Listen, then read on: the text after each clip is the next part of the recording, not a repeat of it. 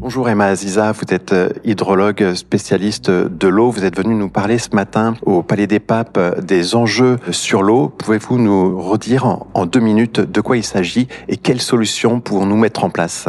Alors, on est vraiment dans une situation de transformation du cycle de l'eau à l'heure actuelle, et c'est vrai que les acteurs de santé sont au cœur même de ces transformations, ne serait-ce que par les implications que ça a directement euh, pour les populations. Une canicule, une sécheresse, ça veut aussi dire beaucoup moins d'eau, euh, et donc euh, le fait d'avoir des quantités d'eau moindres, eh bien, ce sont des eaux plus facilement polluées. Donc, derrière un problème de quantité se cache un problème de qualité, et puis bien sûr avec ces extrêmes climatiques dans lesquels on alterne entre inondations et sécheresse. Il va falloir s'adapter, se préparer et, pour se prémunir, il faut avoir une vision lucide de la situation.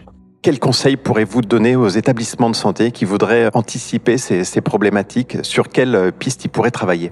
Alors déjà travailler sur leur consommation d'eau à l'échelle des bâtiments, dans leurs usages, euh, essayer de voir notamment comment leurs espaces couvrent souvent de larges surfaces, peuvent aussi devenir des réceptacles intéressants euh, pour accueillir le cycle de l'eau, puisqu'on peut devenir un acteur depuis l'intérieur, et puis enfin pouvoir mieux se préserver, se protéger, et comprendre notamment que 90% de l'eau qu'on consomme, c'est de l'eau que l'on ne voit pas, c'est de l'eau virtuelle, de l'eau qui vient d'ailleurs, de l'eau importée à travers euh, nos exportations, nos choix d'achat notamment. Et derrière une question d'eau se posent souvent des questions pour lesquelles on ne fait pas le lien qui pourtant sont essentielles. C'est une question énergétique, une question alimentaire, une question sociale et surtout économique parce que il n'y a pas de richesse ni de croissance sans exploitation massive de l'eau.